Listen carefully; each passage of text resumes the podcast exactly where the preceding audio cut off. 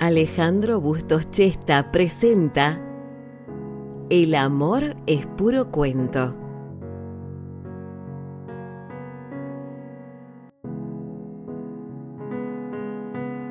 Pocas veces le había sucedido lo de actuar por impulso. Al menos en los últimos años no recordaba que hubiese sucedido. Siempre le daba mil vueltas a un tema en la cabeza, hasta que decidía en consecuencia. Pero desde la aparición de Andrea en su vida, todo había cambiado y se deslizaba por otros carriles. Después de tanta monotonía, Darío había recobrado la sonrisa en su rostro. ¿Y de qué modo? Por eso, los impulsos se hacían más frecuentes en su vida y la premeditación quedaba de lado en esta etapa. Al llegar a su casa, después de ocho horas de trabajo, tiró el bolso sobre el sofá, sacó un libro de su biblioteca, buscó la página 47 y marcó el número de Andrea. Al escuchar un hola interrogante, del otro lado de la línea comenzó a leer. No lo creo todavía. Estás llegando a mi lado y la noche es un puñado de estrellas y de alegría. La voz grave de Darío retumbaba en el vacío de su living y del otro lado del teléfono un pequeño suspiro acompañó el recitado de la primera estrofa. Era un suspiro enamorado, quizás sorprendido por una situación muy poco habitual en estos tiempos. Palpo, gusto, escucho y veo tu rostro, tu paso largo, tus manos, y sin embargo todavía no lo creo. La firmeza en la voz y la cadencia al pronunciar cada palabra hacían el deleite de la oyente que solo se dispuso a escuchar. Darío recitaba partes del poema de memoria, ya que Mario Benedetti era uno de sus poetas preferidos. Y todavía era el poema más aplicable al momento que vivía con Andrea. Una relación recién iniciada y que lo había envuelto en un manto de romanticismo como hacía muchos años no sentía. Quizá desde sus primeros amores cuando su enamorada era una niña de su escuela y él ni siquiera se animaba a escribir su nombre en el cuaderno por miedo a ser descubierto. Solo pensaba en ella y sus ojos brillaban, como brillan ahora mientras lee al poeta uruguayo. Tu regreso tiene tanto que ver contigo y conmigo que por cábala lo digo y por las dudas lo cuento.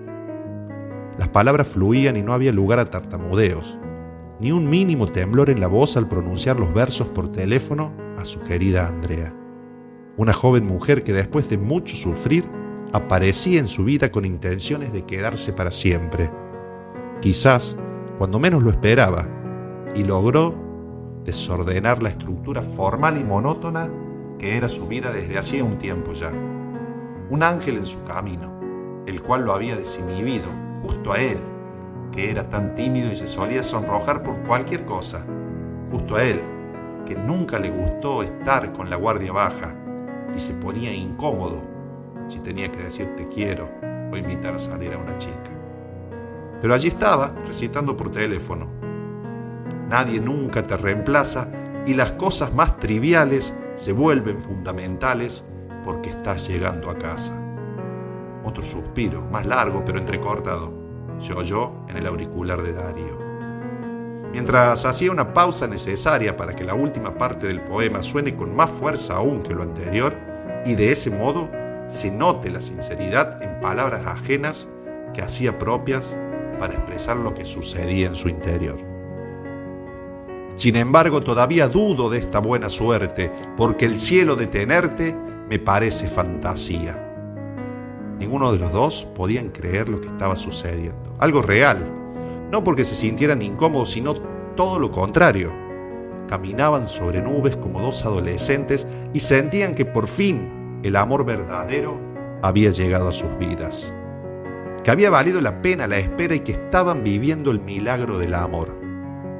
Pero de tan maravilloso, a veces dudaban si era real, y las palabras de Benedetti lo describían de la mejor manera.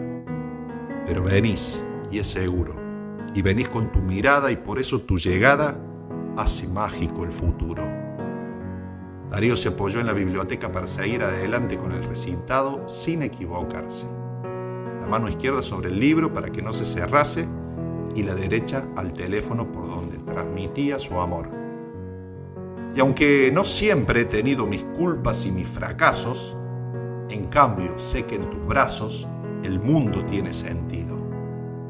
Darío imaginó en ese instante el rostro de Andrea, con sus ojos marrones y brillantes, una sonrisa discreta y quizás recostada en su cama escuchando su voz. No imaginaba cómo podía continuar después del poema.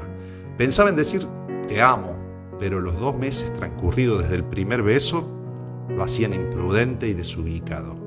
Quizás un te quiero, como mucho, pero no se decidía y seguía leyendo. Y si beso la osadía y el misterio de tus labios, se decidió a esperar y escuchar qué decía ella después de la frase final e improvisar a partir de allí, dejarse llevar por el instinto y sobre todo por el clima que él mismo había generado. No habrá dudas ni resabios, te querré más todavía, finalizó Darío. Tomó aire, infló su pecho y esperó la primer respuesta del otro lado de la línea, más allá de los suspiros percibidos. Una voz aguda de mujer preguntó, Disculpe joven, ¿con cuál de mis hijas quiere hablar? No lo creo todavía. Está llegando a mi lado y la noche es un puñado de estrellas y de alegría. Palpo, gusto, escucho y veo tu rostro, tu paso largo, tus manos, y sin embargo todavía no lo creo.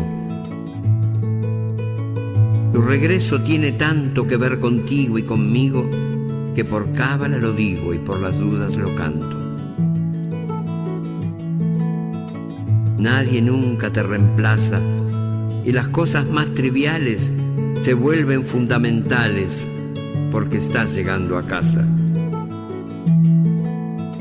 Sin embargo, todavía dudo de esta buena suerte, porque el cielo de tenerte me parece fantasía.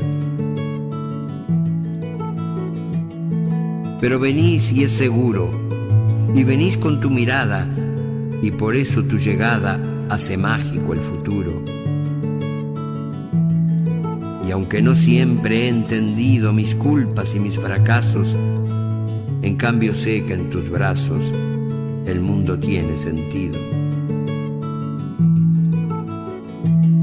Y si beso la osadía y el misterio de tus labios, no habrá dudas ni resabios, de querré más todavía.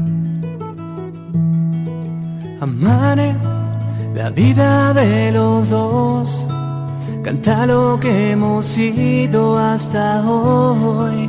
Decirme amor que escribo otra canción. Todo esto no lo hago yo. Todo esto no lo hago yo. Y amaré el reino de tu voz el canto que hay detrás de tus ojos, decirme amor que otra tarde ya pasó y que ayer y hoy no son dos en un día de amor.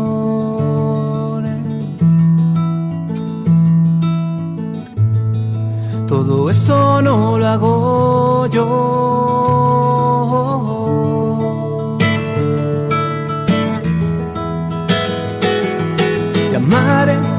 el tiempo del amor, el eco de tu nombre que me llama así. Pretendo encontrarme o llamar la magia que nació, la fe que nos mantiene en este viaje y sé que amo todo lo que haces en mí.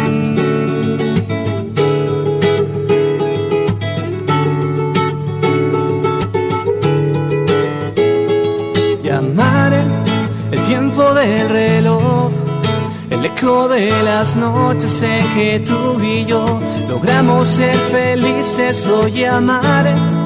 La magia de los dos, la fe que nos mantiene en este viaje y sé que amo la vida que haces en mí.